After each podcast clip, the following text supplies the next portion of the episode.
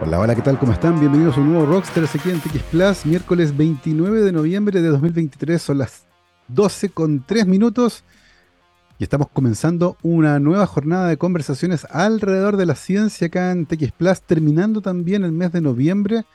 Cuando nos veamos nuevamente el viernes, ya vamos a estar en el último mes del año, en diciembre, cerrando ya lo que ha sido un año tremenda, tremendamente agitado. Ya estamos preparados para comenzar nuestra conversación de hoy y ya está conectado en la transmisión por streaming nuestro invitado. Es el doctor Daniel Medina Salas, ingeniero en biotecnología molecular y magíster en ciencias biológicas de la Universidad de Chile y doctor en biotecnología de la Universidad de Valencia en España. Actualmente es académico e investigador en la sede de la Patagonia de la Universidad San Sebastián en la ciudad de Puerto Montt y está estudiando qué microorganismos habitan en los ecosistemas hídricos de la Patagonia de Chile con el fin de desarrollar herramientas que permitan el monitoreo de la condición sanitaria de estos ambientes. Daniel, ¿qué tal? ¿Cómo estás? Bienvenido a Rockstars. Hola Gabriel, un gusto saludarte. Muchas gracias a TX Plus por la invitación y la consideración para poder comentarles un poco de las líneas de investigación que estamos liderando desde la región de los lagos Chile.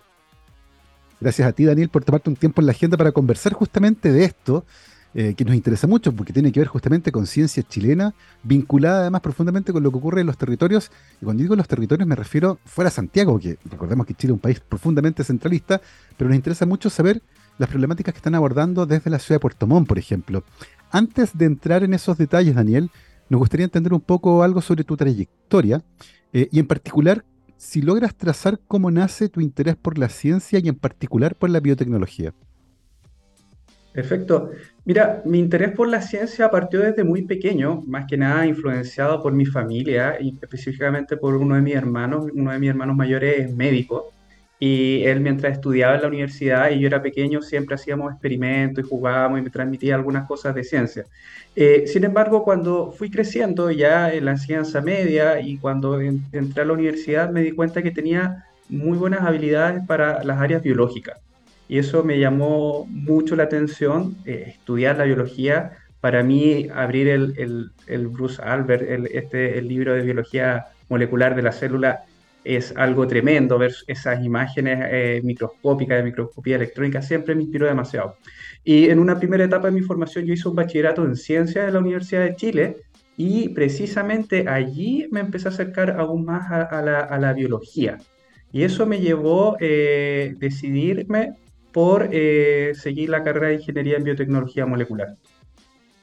Oye, Daniel, ¿y, por qué no? Porque acá estamos aprovechando que estamos justo en la, en la semana de la PAES, eh, están eh, muchos jóvenes rindiendo esta, prueba para la admisión al sistema universitario eh, y hay mucha, hay mucha ansiedad con respecto a lo que uno elige por, por, hacer bien esa elección. En tu caso, con este interés tan profundo por la biología, ¿cómo decidiste separar entre estudiar una licenciatura en biología, por ejemplo, e irte a una carrera como ingeniería en biotecnología? ¿Qué crees que fue lo que determinó que hubiese sido esta última carrera en particular la que te llamó la atención? Biotecnología me llamó la atención porque justamente el bachillerato yo lo cursé en la generación del año 99 y por esos momentos estaba el boom de la secuenciación del genoma humano por Celera Genomics, liderado por Craig Venter, y también por el consorcio público de la NIH, ¿cierto? Entonces, eh, recuerdo muy bien cuando en la, biblioteca de la Facultad de Ciencias de la Universidad de Chile se colgaron las publicaciones simultáneamente, los póster donde salió el primer draft, el primer eh, borrador del genoma humano. Y eso a mí me, me, llamó mucho la atención porque fue algo que vimos durante clases, fuimos haciendo el seguimiento durante las clases de biología y eso me empezó a llamar un poco la atención sobre la genómica, la biotecnología, que era este, este boom de desarrollo que estaba haciendo en tiempo real, y por eso me decidí eh, a, estudiar biotecnología. Y, una vez dentro de la carrera, Daniel, ¿qué áreas fueron las que más te llamaron la atención? Porque biotecnología eh, es una carrera bien interesante en el sentido de que, eh, entre otras cosas, busca de manera activa aplicaciones derivadas, por ejemplo, de procesos biológicos. en una formación que es distinta a la que reciben, por ejemplo, bioquímicos o biólogos. Eh, una carrera relativamente nueva eh, en Chile, pero que ha tenido un gran auge en el último tiempo. Eh, de las áreas que empezaste a conocer dentro de la carrera, ¿cuáles fueron las que más te llamaron la atención? Lejos las que más me llamaron la atención y que precisamente son las que me dedico el día de hoy, la microbiología. Tuvimos una, una rama ahí muy fuerte por microbiólogos que son investigadores destacados a nivel mundial, pero también la parte de genómica. Ambas dos son lejos las que más me marcaron en mi carrera, las que más me gustaron. No voy a entrar a hablar de la química orgánica y la físico-química, porque no son las que más me gustaron, pero sí eh, la parte de la genómica y la microbiología, que fue precisamente en lo que me seguí formando después, con un poco de bioprocesos también entre medio. Oye, Daniel, eh, en el caso de la genómica en particular, eh, ha habido un boom muy fuerte en las últimas décadas, diría yo, con el advenimiento de tecnologías que, por un lado, han abaratado los costos de secuenciación y, por otra parte, han permitido generar grandísimos volúmenes de información. Yo soy de la época en que se secuenciaba a mano todavía, con esos geles de acrilemia gigantes, con unas pocas bases cada vez, era una buena lectura, eran 500 bases, qué sé yo. Y ahora tenemos sistemas de secuenciación como el Mini Ion, ¿cierto? Que es del tamaño de una cajetilla de cigarrillos y que además permite llevarla a terreno. ¿Cómo ha influido la tecnología en el avance de la genómica? La verdad es que el, el avance de la tecnología ha sido tan grande que yo pienso que no hemos sido capaces todavía los investigadores de abordarlo y de formar a las nuevas generaciones. Lo que quiero decir es que ha avanzado tan rápidamente este boom de tecnología que, por ejemplo, como tú bien dices, tú eventualmente te formaste, yo también, eh, con los geles de poliacrilamida, con la secuenciación base a base, y en este momento tenemos las secuenciaciones de moléculas largas que podemos tener fragmentos de miles de pares de bases secuenciados. Entonces, y que aún todavía no son tan masivas, pero que están. Muchas veces los investigadores hablan de las nuevas tecnologías y yo defiendo, ya no son tan nuevas, ya tienen 20 años, 15 años, están en el mercado. Lo importante es cómo estamos haciendo de llegar y utilizando esta tecnología en nuestras investigaciones y cómo estamos formando a los estudiantes y haciendo transferencia de estas herramientas para su posterior uso. Bien, Daniel, eh, una, una de las cosas interesantes de la carrera de biotecnología es que muchos egresados de esta carrera encontraron trabajo, por ejemplo, en algunas empresas que estaban vinculadas con el área. Eh, sin embargo, debido a su fuerte formación científica, ¿cierto? Es una carrera de científica, muchos también deciden hacer un posgrado y eventualmente convertirse en investigadores en esta área. Eh, ¿tú, ¿Tú entraste en la carrera con esa idea? ¿Tomaste la decisión dentro? ¿Cómo, ¿Cómo fue esa parte de tu camino particular? Esa es una excelente pregunta y que la he conversado más de alguna ocasión, en alguna tertulia con algunos colegas. ¿Por qué? Porque eh, muchos de nosotros fuimos las primeras generaciones de biotecnólogos. La carrera de biotecnología en la Universidad de Chile se abrió el año 95, yo me incorporé el año 2000 a la carrera, eh, y por lo tanto no nos formaron biotecnólogos. Muchas veces intentamos, nos acercamos como la carrera que va a estar asociada al desarrollo industrial y biológico, biotecnológico de Chile y Sudamérica, pero la verdad es que en, esos entonces, que de seguro no es la realidad el día de hoy de quienes están estudiando ya biotecnología, no habían biotecnólogos propiamente tal formados, sino que muchas veces quienes nos formaron eran científicos y por lo tanto nos enseñaron a hacer ciencia. Y es lo que muchos de nosotros aprendimos y desarrollamos esa pasión por hacer ciencia. Yo en específico mi, mi pasión por hacer ciencia la desarrollé ya estando en el magíster, y en el magíster tuve la oportunidad de trabajar con uno de los grandes eh, desarrolladores de la ciencia a nivel chilena, que fue el doctor Juan Fernández, que destacado biólogo del desarrollo, eh, histórico e impulsor de la Facultad de Ciencias de la Universidad de Chile. Y él me transmitió ese gusto y ese amor por la ciencia. Ahí me di cuenta de, eh, de esto, de que en el fondo los que nos formaron no fueron biotecnólogos, fueron científicos. Por lo tanto, nos enseñaron a hacer ciencia y nos entregaron sus experiencias y herramientas científicas. Además, un lindo recuerdo de Juan Fernández que abría siempre los congresos de la Sociedad de Biología Celular de Chile, hablando de su línea de investigación que estaba vinculada con el desarrollo embrionario, un trabajo súper entretenido, y que hoy, en la entrada del edificio Milenio de la Facultad de Ciencias de la Chile, tiene también su lugar junto a un microscopio electrónico de transmisión que está ahí en la entrada, que es un homenaje ¿cierto? a la carrera de Juan Fernández. Em, Daniel, eh, uno puede ver en tu trayectoria que luego de hacer el, magíster, decidiste ir a hacer tu doctorado en Valencia, en España. Eh, cuéntanos un poco por qué decidiste ir a ese lugar en particular y con qué panorama te encontraste en ese momento. Esa es una buena pregunta. Muchas veces cuando nosotros los científicos estamos quemando una etapa, y con quemar me refiero cuando estamos terminando una etapa de formación, uno lo viví cuando terminé el bachillerato que viene después, cuando viene, terminé la biotecnología, que viene después, nos vamos preguntando, ¿cierto? Eh, y precisamente cuando estaba terminando el magíster, mi pregunta siguiente, bueno, me encanta la ciencia, me acabo de dar cuenta que, tengo habilidades para ello, ¿qué viene ahora? Y ahí eh, me acerqué a quien dirigió mi tesis de ingeniería, que fue el doctor Claudio Martínez, que es académico de la Universidad de Santiago de Chile, eh, para precisamente conversar y tener un poco de su visión de, él. Y él precisamente venía llegando de un viaje pocos días antes y aquí muchas veces uno puede no creer en la suerte ni nada, pero a veces hay eventos que ocurren en la vida que uno dice, bueno, vamos, sigamos. Y él me comentó que precisamente estaban buscando a, un candidato para, para, realizar un, posgrado en una de las universidades que, que él visitó. Eh, me puse en contacto con los investigadores de allí. Estaban buscando precisamente dentro de un programa de atracción de cerebros jóvenes, un programa que tiene la Generalidad Valenciana en España, hasta el día de hoy, que son las becas Santiago Grisolía. Santiago Grisolía fue también un científico histórico, impulsor también de muchos temas de genómica y secuenciación dentro de España. Eh, y eh, en ese contexto postulé a esta beca, quedé seleccionado y me fui para allá sin saber a qué iba a hacer allí. Simplemente eh, iba como eh, en un, una primera etapa para, para, trabajar dentro de un laboratorio durante unos meses. Sin embargo, tuve una gran suerte de llegar al grupo de, del académico y catedrático José, José Enrique Pérez Ortín, que dirige un tremendo equipo de investigadores eh, y a, trabajar con él. Y él, bueno, me imagino que vio algo de talento en mí, me ofreció quedarme allí haciendo el doctorado y, terminé trabajando con él casi seis años. ¿bien? Entre la formación, la beca de formación, el doctorado, me quedé unos meses también allí haciendo un, mini postdoc, pero fue una experiencia excelente. Oye, Daniel, y, y por esa época, ¿qué tipo de preguntas, cuáles eran las preguntas que tenían en el laboratorio al que tú llegaste? Las preguntas que tienen allí es cómo eh, se regula la expresión génica en eucariontes. Y ellos para, para ello utilizan la, levadura Saccharomyces cerevisiae como modelo.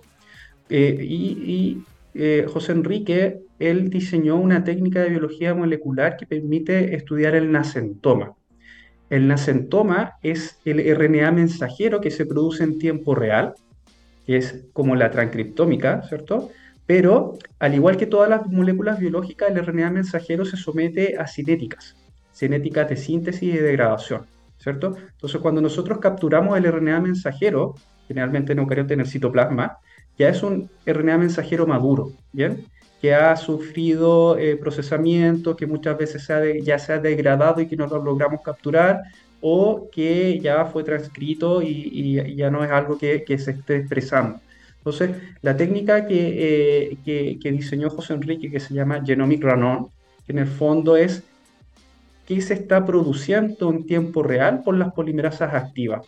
Nosotros éramos capaces de capturar las polimerasas activas y el RNA mensajero que se estaba traduciendo, y perdón, transcribiendo en el momento, eh, y identificarlo, ¿bien? Mediante el uso, el uso de macroarrays. Entonces, lo que, básicamente hacíamos era detener toda expresión génica mediante una depresión de nucleótidos de la, de la, levadura. Luego agregábamos nucleótidos marcados radiactivamente. Le dábamos un punch a las polimerasas que estaban activas para que siguieran elongando y capturábamos las moléculas que habían incorporado estos nucleótidos radioactivos. Y eso nos permitía describir qué ocurría con la expresión génica en tiempo real por ejemplo, frente a eh, fenómenos de, estrés en las levaduras. Es súper interesante porque es como, es como tomar una fotografía eh, de lo que está ocurriendo en tiempo real dentro de una célula y cómo la célula se adapta a distintas condiciones para ir en su tablero gigantesco de control, ¿cierto? Ir ecualizando de manera fina y viendo a qué le sube y a qué le baja para dar una respuesta biológica que sea adecuada al estímulo que está enfrentando. Em, es súper interesante porque eh, tiene que ver con los mecanismos fundamentales de cómo funcionan nuestras células. Las levaduras son eucariontes como nosotros, eh, y por lo tanto hay mucha información que es muy útil, que nos permite entender ciertos aspectos fundamentales, pero también que tienen que ver con, como decía, con la biología humana. Eh, y hay otro aspecto, Daniel, de la vida en el laboratorio fuera de Chile, y que tiene que ver con cómo impacta la cultura y la vida en otros lugares en la formación científica. en tu caso, ¿qué te pareció la vida en Valencia? ¿cómo, ¿cómo, era el ambiente? ¿Qué tal fue la experiencia de vida de estar por allá?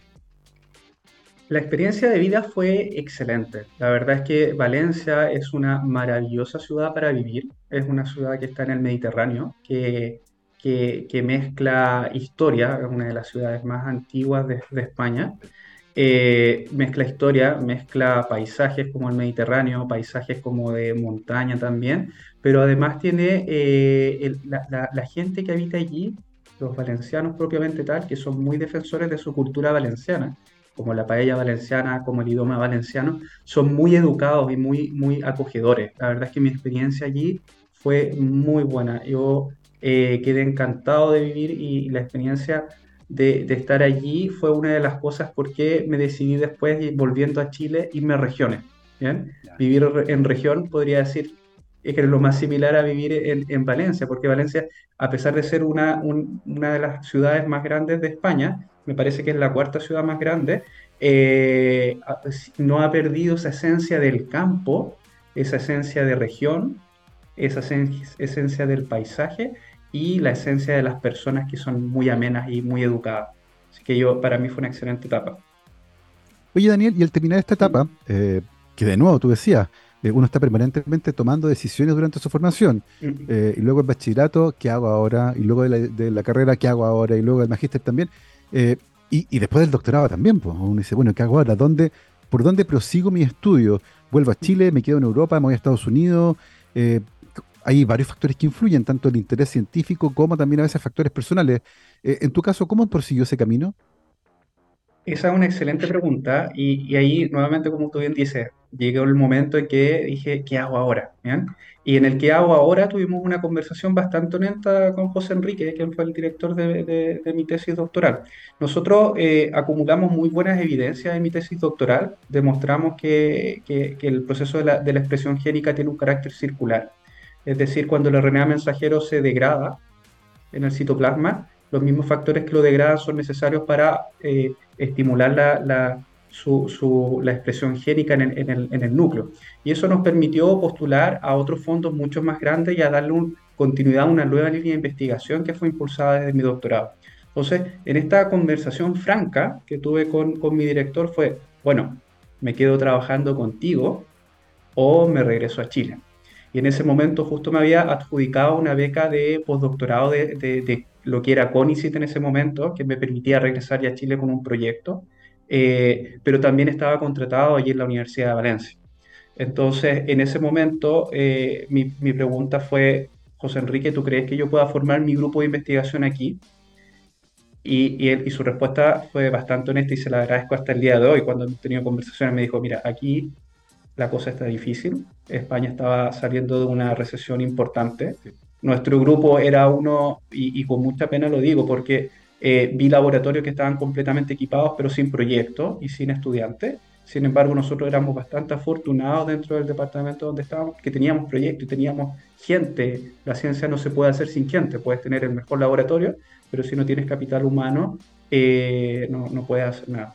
Y en ese contexto, bueno, la, la idea fue está difícil montar mi grupo y siempre quise yo impulsar una línea de investigación eh, para responder mis preguntas biológicas. Eh, y ahí decidí regresarme a Chile ya con, con esta beca para eh, buscar cómo insertarme en, en, nuestro país y ser un aporte científico al desarrollo nacional. Una época bien difícil en España que comenzó alrededor del año 2006, 2008, por ahí, con una, una gravísima crisis de financiamiento para la ciencia en España con muchos científicos que se fueron, de hecho, migraron de España a otros lugares y que hasta el día de hoy genera un impacto gigantesco en la investigación española, porque muchos de ellos sencillamente no han podido volver, no han podido reinsertarse, eh, a pesar de que fueron formados para quedarse en, España y, potenciar la ciencia española. Em, Daniel, a tu regreso a Chile, ¿con qué panorama te encontraste? Porque estuviste varios años fuera de Chile, habías, habías trabajado en genómica, em, habías acumulado experiencia en, trabajando en levadura, eh, tenías probablemente a esa también algunas preguntas propias. ¿Cómo fue el aterrizaje en nuestro país y cómo empezaste ahí a delinear lo que se iba a convertir en tu propia línea de investigación? Claro, en, ese sentido, y retomando un poco lo que conversábamos hace un momento atrás, de esta apertura de las técnicas de secuenciación masiva y, que habían empezado a bajar eh, sus precios, justamente eh, eh, cuando terminé mi doctorado, que trabajé fuertemente en ómicas, pero utilizando una plataforma más antigua, el MacroArray, siempre quise saltar a las técnicas de secuenciación masiva. Y en el proyecto de postdoctorado con el que me regresé, apuntaba precisamente a la utilización de eh, la eh, metagenómica de amplicones, es decir, la secuenciación de marcadores 16S, para estudiar los cambios en el microbioma intestinal humano de personas que habían sido sometidas a cirugía bariátrica, que era algo que ya había sido realizado en el mundo, pero que en Chile no se había descrito cuáles eran los cambios, teniendo en cuenta que la microbiota es algo que está relacionado con la población y con la localización geográfica. Entonces, eh, eso me permitió ahondar y eh, montar un- una línea de investigación asociada a la utilización de técnicas de secuenciación masiva, pero con un fuerte impacto en el estudio de los microorganismos que habitan en nuestro cuerpo. Es un tema de investigación que ha tomado muchísima relevancia en el último tiempo, porque eh, las cirugías bariátricas han aumentado su, frecuencia, ¿cierto? Son mucho más frecuentes hoy en día. Y efectivamente hemos comprendido que hay un impacto gigantesco de la microbiota en el estado de salud general de las personas, eh, lo que, contribuye ciertamente al balance y a mantener un buen estado de salud. Em, Daniel, eh, cuéntanos un poco cómo llegas donde estás actualmente. Tú actualmente eres académico en la Universidad San Sebastián, estás trabajando en una investigación propia, estás instalado además en la ciudad de Puerto Montt. Nos contabas que ese carácter em, de, Valencia como una ciudad que, mm, es, cierto, no es, la, capital de España, es, sigue siendo una ciudad grande ciertamente, pero conserva todavía ese aire provinciano, eh, un espíritu que también buscaste en tu regreso a Chile. Cuéntanos un poco cómo fue el aterrizaje en San Sebastián y cómo empezaste a, a trabajar en lo que te tiene hoy día eh, preocupado que tiene que ver con los ambientes eh, acuáticos. Perfecto. Claro, terminado el, postdoctorado, viene esta pregunta, ¿y qué hago ahora, cierto? Eh, y, en ese momento yo estaba a punto de firmar por una, por una universidad en Santiago, sin embargo, se abrió, vi una oferta eh, eh, y ahí seguí el consejo de, de un de un querido colega que me dijo, cuando esté en el último año postdoc, postula todo. Donde, donde veas una oferta, postula todo. Y, y seguí ese consejo y, y precisamente postulé a varias cosas, creo que postulé a ocho cosas simultáneamente. De esas, en tres me seleccionaron. Estaba a punto de firmar, como te comento, por una universidad en Santiago. Sin embargo, recibí el llamado eh, de la Universidad de San Sebastián para un puesto en región. Y no lo, no lo pensé dos veces, lo conversé con mi esposa eh, y le dije, oye, esta, esta oportunidad yo creo que podría ser un- un- una buena oportunidad. ¿Por qué? Porque siempre he pensado que parte importante de los desafíos biológicos no están en Santiago, están en regiones, porque los desafíos biológicos son precisamente lo que están asociados a la actividad humana, a la actividad industrial o social, Mm. y parte importante de estas están en regiones. Y muchos de, los desafíos eh, biológicos en Santiago ya están abordados y hay gente investigándolo. Sin embargo, en regiones hay un nicho bastante importante donde podemos explorar otras áreas. Y por eso eh, decidí aceptar esta oferta y, y creo que fue una, una de las mejores decisiones que he tomado en la vida de, de- de- de venirme a Puerto Montt. Yo en Puerto Montt ya tenía familia, entonces es una ciudad que, es una ciudad que conozco y que siempre he tenido un cierto arraigo con ella, una, una cierta cercanía. Eh, y conocía cuáles eran los desafíos biológicos que hay aquí, Mm. sobre todo asociados al área de la acuicultura, al área de turismo, al área de ganadería, que son las actividades principales de esta región. Eh, y de esa manera llegué a, a- a la sede de la Patagonia, de la Universidad de San Sebastián, en donde estoy asociado a la Escuela de Medicina Veterinaria. A- Así es. Y a la vuelta de Ujú. esta pausa musical, vamos a conversar sobre las eh, líneas de investigación, las preguntas, eh, los desafíos del trabajo en el laboratorio y la dirección futura de las investigaciones de nuestro invitado que nos acompaña en la conversación de hoy aquí en Rockstars TX Plus, el doctor Daniel Medina Salas, ingeniero en biotecnología molecular y magíster en ciencias biológicas de la Universidad de Chile y doctor en biotecnología por la Universidad de Valencia en España. Como mismo les contaba, actualmente es académico investigador en la sede de la Patagonia de la Universidad San Sebastián en la ciudad de Puerto Montt y está interesado en entender qué es lo que ocurre con algunos microorganismos y con ecosistemas hídricos en la Patagonia chilena, como una forma de monitorear el estado de salud de estos ambientes. Querido Gabriel, vamos a escuchar música. Antes que eso, yo les recuerdo que para los desafíos de Chile, la educación es nuestra respuesta. Un mensaje de la Universidad San Sebastián. Nos vamos a la música. Hoy es 29 de noviembre y un 29 de noviembre, pero el 2001 murió el gran George Harrison en Los Ángeles, Estados Unidos. Fue, por supuesto, una de las voces, uno de los cerebros de los Beatles, eh, con composiciones eh, como While My Guitar Gentle Weeps, Something y Here Comes the Sun, que él aportó, ¿cierto?, a la banda de los Beatles. Así que recordando al gran George Harrison, justamente vamos a escuchar de The Beatles, Here Comes the Sun. Vamos y volvemos.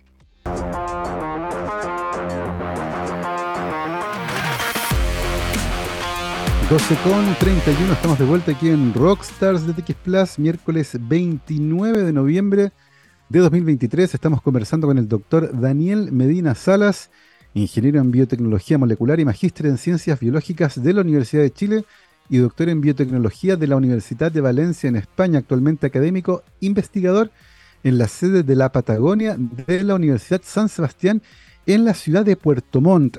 Em, Daniel, estuvimos conversando antes de la pausa musical sobre tu trayectoria, nos contaste cómo llegas finalmente a la ciudad de Puerto Montt y a la sede de la Patagonia de la Universidad San Sebastián. Cuéntanos un poco cuáles son las preguntas que tú tienes actualmente em, y por dónde va tu línea de investigación, cuáles son las problemáticas en las que te involucraste como investigador independiente. Perfecto, Gabriel. Gracias por tu pregunta. Eh, precisamente una de las problemáticas con las que comencé a trabajar aquí fue eh, qué microorganismos están asociados a diferentes eh, animales de producción, como los salmónidos, entendiendo que la acuicultura de, de salmónidos en Chile una de las es la segunda actividad económica más grande de nuestro país, pero también hay otras actividades como la extracción del erizo rojo y precisamente estuve trabajando en un proyecto Corfo, eh, de, ahí es, de, ahí se justificó mi incorporación en un inicio, para describir la microbiología asociada al erizo rojo, al igual como lo que te comentaba de, las personas que, que, padecían obesidad y que estuvimos estudiando la microbiota, estuvimos estudiando la microbiota asociada al erizo rojo. Y eso lo estuve trabajando durante el primer año de, mi estancia aquí en la sede de la Patagonia, ya voy a cumplir cinco. Pero el segundo año me empecé a preguntar, y ahí vienen las preguntas de investigación, ¿qué microorganismos habitan en nuestra región? Sobre todo en los cuerpos de agua. Porque en la región de los lagos lo que más hay, no, lagos porque hay un solo lago, pero hay cuerpos de agua. Entonces, eh, y sobre todo hay muchos humedales. Hay más de 4.000 y algo, 4.500 humedales catastrados por el Ministerio del Medio Ambiente solo en nuestra región. En Chile hay más de 40.000. Entonces, eh, los cuerpos de agua históricamente han soportado el desarrollo social, al establecimiento de los humanos en la región, a las actividades económicas, y ahí las preguntas empezaron, ¿qué microorganismos hay? ¿Hay microorganismos buenos o malos? Entendiendo que las personas siempre tratamos de decir, bueno, malo, blanco, negro, pero la pregunta es más allá, ¿hay microorganismos que no están descritos? Y aquí voy a hablar un poco de lo que es la genómica, porque la genómica generalmente cuando utilizamos bases de datos, estamos utilizando bases de datos que han sido creadas en el hemisferio norte de nuestro mundo, ¿bien? No en el hemisferio, sur. Por lo tanto, cuando eh, hacemos estudios de microbioma, de metagenómica y cosas así, utilizamos bases de datos, estamos eh, eh, obteniendo información sobre microorganismos que están al otro lado del planeta y de seguro aquí hay mucha información que no se conoce. Entonces, una de las preguntas es esa. ¿Hay microorganismos nuevos? ¿Hay microorganismos que puedan tener algún interés biotecnológico en el futuro? ¿Alguna ruta funcional que pueda ser interesante? Entonces, hacia allá estamos apuntando la línea de investigación. Daniel, en ese sentido, eh, actualmente entendemos eh, cuáles son los microorganismos que habitualmente se encuentran en un ecosistema de carácter acuático como un humedal urbano, por ejemplo, eh, y que se asocian, por ejemplo, con un buen estado de salud, porque ciertamente en el caso de los humanos a veces ocurre así, la composición del microbioma puede determinar el estado de salud de una persona y el cierto tipo de bacterias, por ejemplo, que están presentes y que se asocian con algunas patologías en particular. E incluso modificando la composición de ese microbioma es posible revertir algunas condiciones de carácter patológico. En el caso de los cuerpos de agua, se sabe si eso es así. En el fondo, si hay ciertos microorganismos que cuando están presentes pueden indicar que hay algún problema como de contaminación o, por ejemplo, que señalan un buen estado de salud de un cuerpo de agua?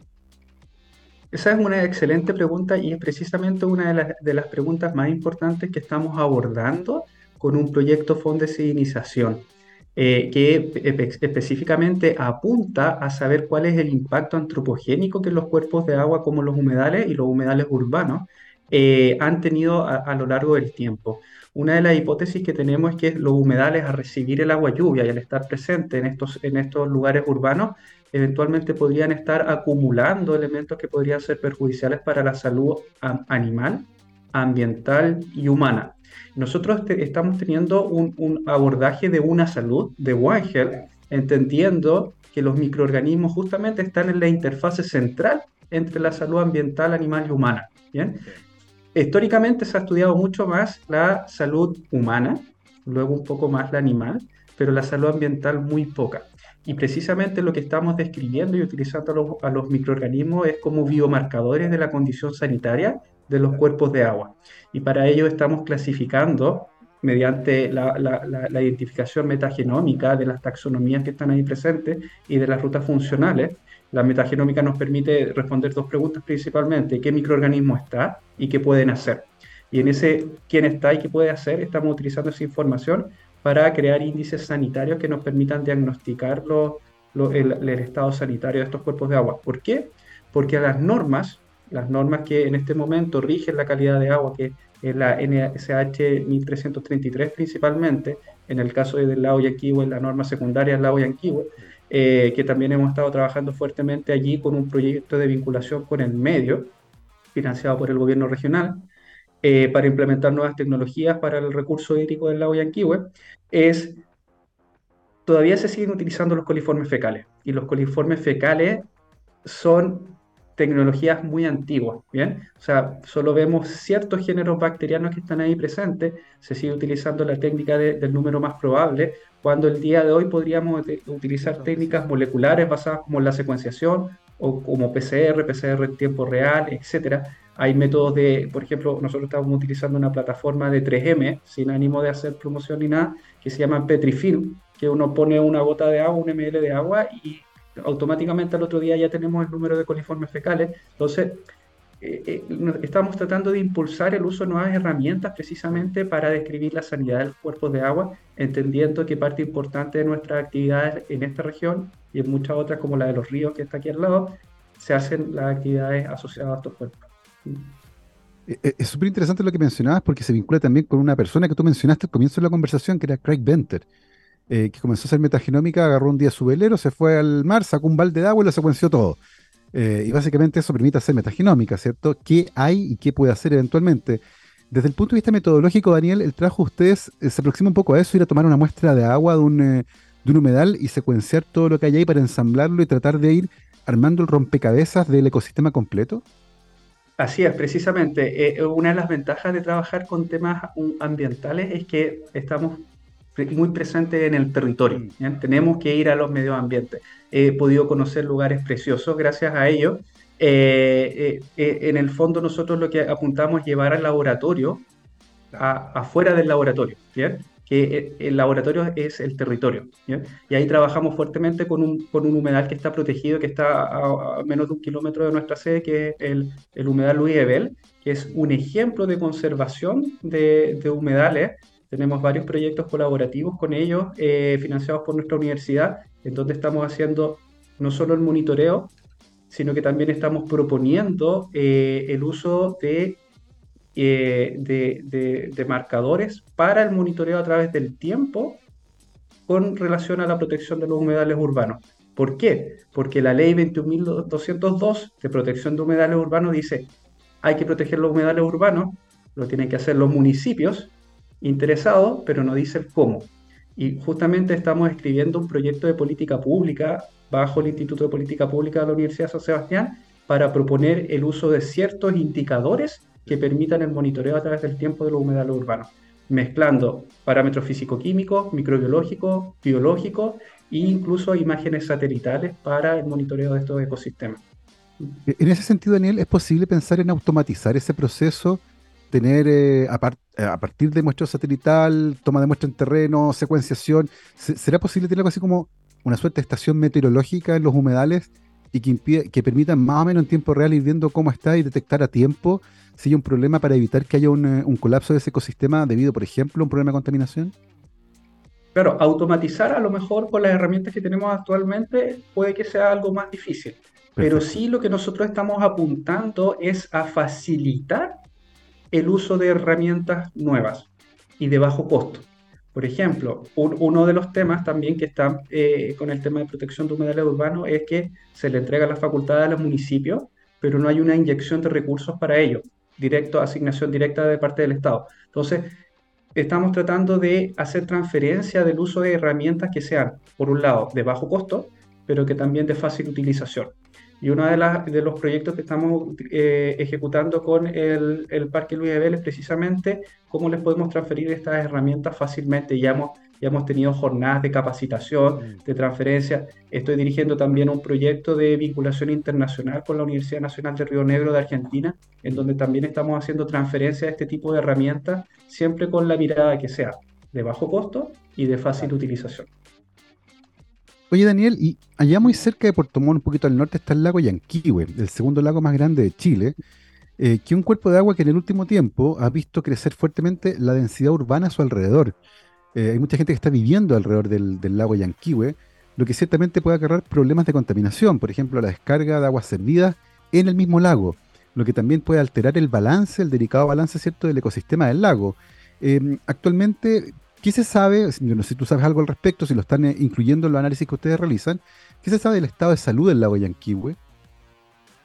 Esa es una pregunta eh, bastante importante, sobre todo ahora que se acerca la, época de verano, pero bastante difícil de responder, porque eh, decir contaminado o, mal estado de salud son muchos los parámetros que hay que, tener en cuenta. ¿bien? Nosotros lo que hemos visto es que desde el punto de vista microbiológico hay una dinámica. Todos los cuerpos de agua son dinámicos. Eh, hay una entrada y salida de cuerpo, hay aportes directos e indirectos de, de, fluentes. Sin embargo, en, el caso del lago Yanquihue, eh, la verdad es que eh, descargas de agua servida directas no hay, porque los sistemas de alcantarillado van hacia lugares de plantas de tratamiento. Lo que sí hay son malos manejos de pozos sépticos y lo que también sí hay eh, son descargas ilegales.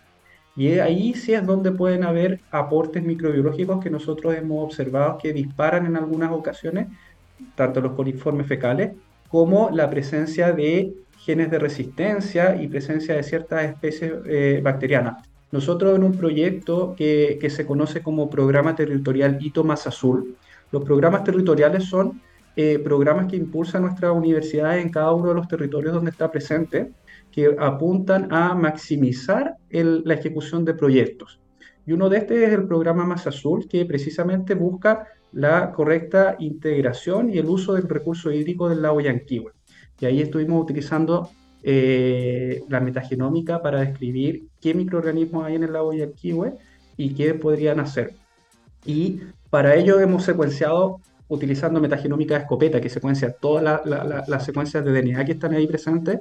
Hemos utilizado, y aquí aprovecho de agradecer el, computador de, alto rendimiento del, del, laboratorio de alto rendimiento de la Universidad de Chile, el, del NHLPC, que ellos nos han facilitado para poder hacer todos los procesamientos metagenómicos que requieren una gran cantidad y un gran consumo computacional.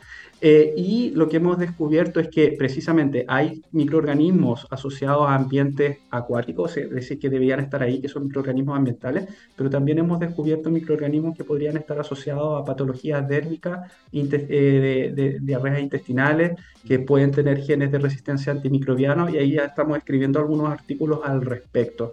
Pero como te comento, hay, los cuerpos de agua son dinámicos, entonces estas son cosas que aparecen, desaparecen y, que en el fondo hay que estarlos monitoreando constantemente. Eh, y, en ese sentido, Nelly, considerando lo, dinámico que, es este, este cambio, ¿cierto?, en la diversidad de microorganismos que habitan en los cuerpos de agua, ¿cuál es la información más relevante que han obtenido hasta ahora? Por ejemplo, si existen o no ciertos microorganismos que puedan ser una especie de firma del estado de salud de un, de un, de un ambiente o o la variabilidad es demasiado grande y cuesta mantener una estabilidad en el tipo de microorganismos que ustedes detectan en el tiempo? Mira, uno de los principales resultados que obtuvimos con este programa Más Azul es que precisamente lo que hicimos fue, ya que tenemos todo el patrón taxonómico de los microorganismos que están ahí presentes, gracias a la secuenciación metagenómica, es dividir el mundo en dos. Y, aquí viene lo que te comentaba adelante. Nosotros, por naturaleza, solemos dividir entre lo bueno y lo malo, lo blanco y lo negro, y ahí dividimos el mundo en dos entre microorganismos ambientales y microorganismos eh, de otro origen. Y este otro origen podrían ser microorganismos de origen intestinal humano, intestinal animal o microorganismos que podrían causar patología. Bien, y esto es información que nosotros tenemos alojada en un sitio web que es laboenlinea.cl. Laboenlinea.cl es precisamente el repositorio de toda la información que estamos ejecutando en el programa territorial Hito Más Azul, bien, y que fue transferido a las comunidades aledañas al lago Yanquihue. Entonces, en este repositorio ustedes podrán encontrar la información metagenómica que nosotros hemos recopilado durante la ejecución de este proyecto, pero también está esta descripción de cómo a través del tiempo, en este monitoreo, nosotros apuntamos siempre eh, a, ojalá, obtener una mayor proporción de microorganismos ambientales. Es lo que esperaríamos de un lugar sano. Bien, sin embargo, en algunos episodios, sobre todo asociados a descargas de agua lluvia, que nosotros sospechamos que puede haber descargas ilegales asociadas a la descarga de agua y lluvia que, eh, eh, que, no son manejadas por los municipios, sino que son por personas, por tomas que se asentan en algún lugar y sacan sus descargas hacia, hacia el agua lluvia. Sin embargo, lo que vemos es que precisamente en algunos momentos se dispara esta presencia de otros microorganismos que podrían estar asociados a, eh, a, ser un peligro para la salud. ¿Es posible, Daniel, además hacer un vínculo entre otros habitantes, no microorganismos de un, cuerpo de agua, por ejemplo, de un humedal, eh, y, ver cómo se correlaciona, por ejemplo, con la presencia de fauna silvestre. Eh, porque eventualmente un cuerpo de agua que tenga un mal estado de salud y que como indicador, por ejemplo, pueda tener un microbioma alterado, por así decirlo, eventualmente también va a haber otro tipo de evidencia. Por ejemplo, una disminución en el número de peces o de aves acuáticas. Eh, ¿Es posible pensar en comenzar a hacer ese tipo de colaboraciones e interacciones para tener una idea más macro de lo que está ocurriendo ahí? Sí, es posible, Gabriel, y es una de las cosas que queremos hacer a futuro. De hecho, hay una corriente muy fuerte en este momento en las ciencias ambientales que es el Environmental DNA, ¿cierto? Este análisis del DNA ambiental, ¿bien? Que mediante secuenciación metagenómica uno es posible ir viendo qué otros organismos superiores están ahí presentes. Y, y aquí todo, todo depende de las bases de datos que uno utilice eh, y de las herramientas bioinformáticas que, con las que uno maneja toda, toda esta herramienta. Yo hace muy poco, hace unos meses atrás, fui a, eh, realizar una estancia eh, financiada por la Vicerrectoría de Investigación y Doctorado de nuestra universidad para aprender herramientas precisamente en el, en, el, en, el, en el, uso de la identificación de nuevos microorganismos. Y esta, esta, esta estancia no la hice muy lejos, la hice aquí en Montevideo, en, en Uruguay, donde está enclavado un, un Instituto Pasteur, ¿bien? Un Instituto Pasteur que a mí me sorprendió bastante porque es un instituto de primer mundo. Yo no me, imaginaba que en, Sudamérica tuviéramos eh, lugares y laboratorios tan sofisticados como, como este. Y ahí fui a aprender precisamente a eh, nuevas herramientas de, de, bioinformática para describir la presencia de nuevos microorganismos mm. y con potencialidad de también otros organismos superiores uno de los desafíos grandes que tiene Chile hoy día, Daniel, es su heterogeneidad geográfica. Eh, de norte a sur, Chile es un país que es tremendamente complejo y muy distinto. Uno puede comparar lo que ocurre en Puerto Montt, por ejemplo, con lo que ocurre en Antofagasta. Son realidades distintas, climas distintos, ambientes distintos. Eh, y tú mencionaste antes que tenemos cerca de 40.000 humedales urbanos. Y el trabajo que ustedes están haciendo está enfocado principalmente eh, cerca de Puerto Montt. ¿cómo, ¿Cómo estamos a nivel nacional en el monitoreo de los humedales? ¿Hay más hay más personas como tú trabajando acá, faltan más personas, eh, es algo que el Estado debería hacer. ¿Cómo, ¿Cómo vislumbras tú el trabajo, pero ahora enmarcado en nuestra heterogeneidad geográfica? Esa, esa, es una muy buena pregunta. Eh, eh, de hecho, en, en, el norte, en la Universidad de Antofagasta, hay grupos, creo que hay un grupo dirigido por Cristina Dorador que impulsó una línea de investigación bastante importante para el estudio de, de cuerpos y salares, cuerpos de agua y salares eh, altiplánico utilizando eh, herramientas eh, de, biología molecular y secuenciación de metagenómica de amplicones. En, la Universidad de Playa Ancha también hay grupos que, están trabajando con humedales costeros. Eh, en el sur de Chile no he conocido gente que trabaje utilizando las herramientas de biología molecular que nosotros trabajamos para la, para la descripción de, de, cuerpos de agua. Sin embargo, como la limnología es tan amplia, ¿cierto? Yo sin, sin hacer nada de limnología, sí hay mucha gente que, que desde, desde el área de limnología estudia estos cuerpos de agua utilizando otro tipo de herramientas y con otros enfoques pero a nivel molecular eh, en Chile todavía son muy pocos los grupos que estamos utilizando estas herramientas para eh, monitorear la calidad del agua y describir el estado sanitario de estos cuerpos de agua. Y, Daniel, una cosa que a mí me parece súper interesante, tú, te formaste primero como biotecnólogo eh, y tengo la sensación de que eso genera permanentemente esta idea de ir detectando aquellas cosas que pueden ser entretenidas desde el punto de vista de la biotecnología. por ejemplo, microorganismos o genes que pueden ser útiles para alguna industria. ¿Han podido detectar algo interesante, tal vez algún microorganismo desconocido, tal vez alguna variante enzimática que pueda ser entretenida? Eh, ¿cómo, cómo, cómo, están abordando esa parte que tiene que ver un poco con tu formación inicial? Esa es una excelente pregunta porque dentro, cuando uno tiene un macro proyecto, siempre va sacando como un proyecto de pequeñito y, va como proyectando qué podemos hacer a futuro con esto. Entonces, una de las líneas que estamos abordando dentro del, del Fondo de Iniciación es precisamente hacer un separio de microorganismos recuperados desde humedales. ¿bien? Y en ese separio ya tenemos ciertas caracterizaciones, hemos, hemos realizado secuenciaciones de Sanger para identificar qué especie es, pero también estamos haciendo una, una, caracterización microbiológica con técnicas antiguas.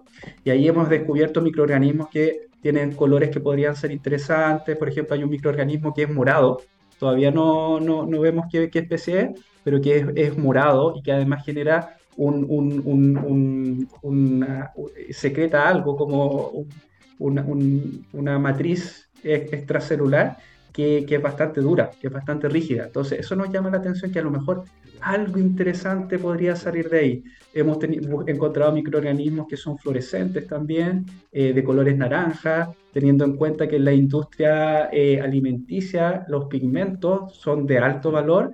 Entonces, eventualmente algo vamos a hacer ahí. El próximo año tenemos eh, pensado eh, comprar un, bioreactor dentro del marco de este proyecto, porque una de las cosas que queremos hacer es poner a competir ahí microorganismos, ¿bien? Eh, a competir cómo van creciendo a través del tiempo, porque la hipótesis que queremos demostrar es, que cuando hay contaminación humana por actividades humanas, estos microorganismos de otro origen podrían estar desplazando a los microorganismos ambientales. ¿bien? Y eso perpetúa un mal estado sanitario desde el punto de vista microbiológico. Lo que queremos hacer es ojalá encontrar algún microorganismo que nos permita realizar una bioremediación de esto y, poder mantener un buen estado sanitario de los cuerpos de agua. Que es una cosa súper interesante porque eventualmente puede ser como un suplemento eh, para eh, un eh, cuerpo de agua que eventualmente tiene un estado de salud que no es óptimo, ¿cierto? Pero que a través de la presencia de ciertos microorganismos que tienen un impacto beneficioso en ese ecosistema, podría regular nuevamente su estado de salud, pero eh, creo que el monitoreo permanente y constante es súper importante. Tú mencionaste, estos son muy dinámicos, eh, pero al mismo tiempo son tremendamente importantes, particularmente en el caso del humano y urbano, y por lo tanto, este monitoreo constante y permanente para poder tomar buenas decisiones parece algo fundamental, particularmente cuando se piensa en lo complejo que es nuestro país de norte a sur, eh, que con realidades distintas, ¿cierto? Y con todavía eh, una comunidad científica relativamente pequeña que trata de abordar un tema que es súper, súper complejo. Daniel, son las 12.55, estamos llegando al final de esta conversación y queremos agradecer el tiempo que nos has regalado para entender lo que están haciendo desde la sede de la Patagonia y en la ciudad de Puerto Montt de la Universidad de San Sebastián con respecto al monitoreo del estado de salud de estos cuerpos de agua a través de la caracterización de los microorganismos que viven ahí con técnicas de metagenómica, de secuenciación y caracterización más fina de estos microorganismos. Daniel, un gran trabajo y muchísimas gracias por haberte conectado a la conversación.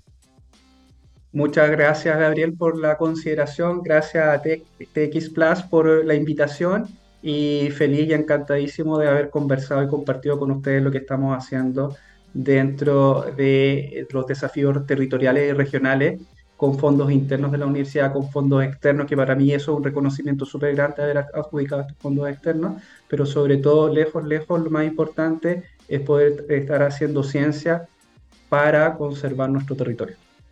Absolutamente, completamente de acuerdo con eso.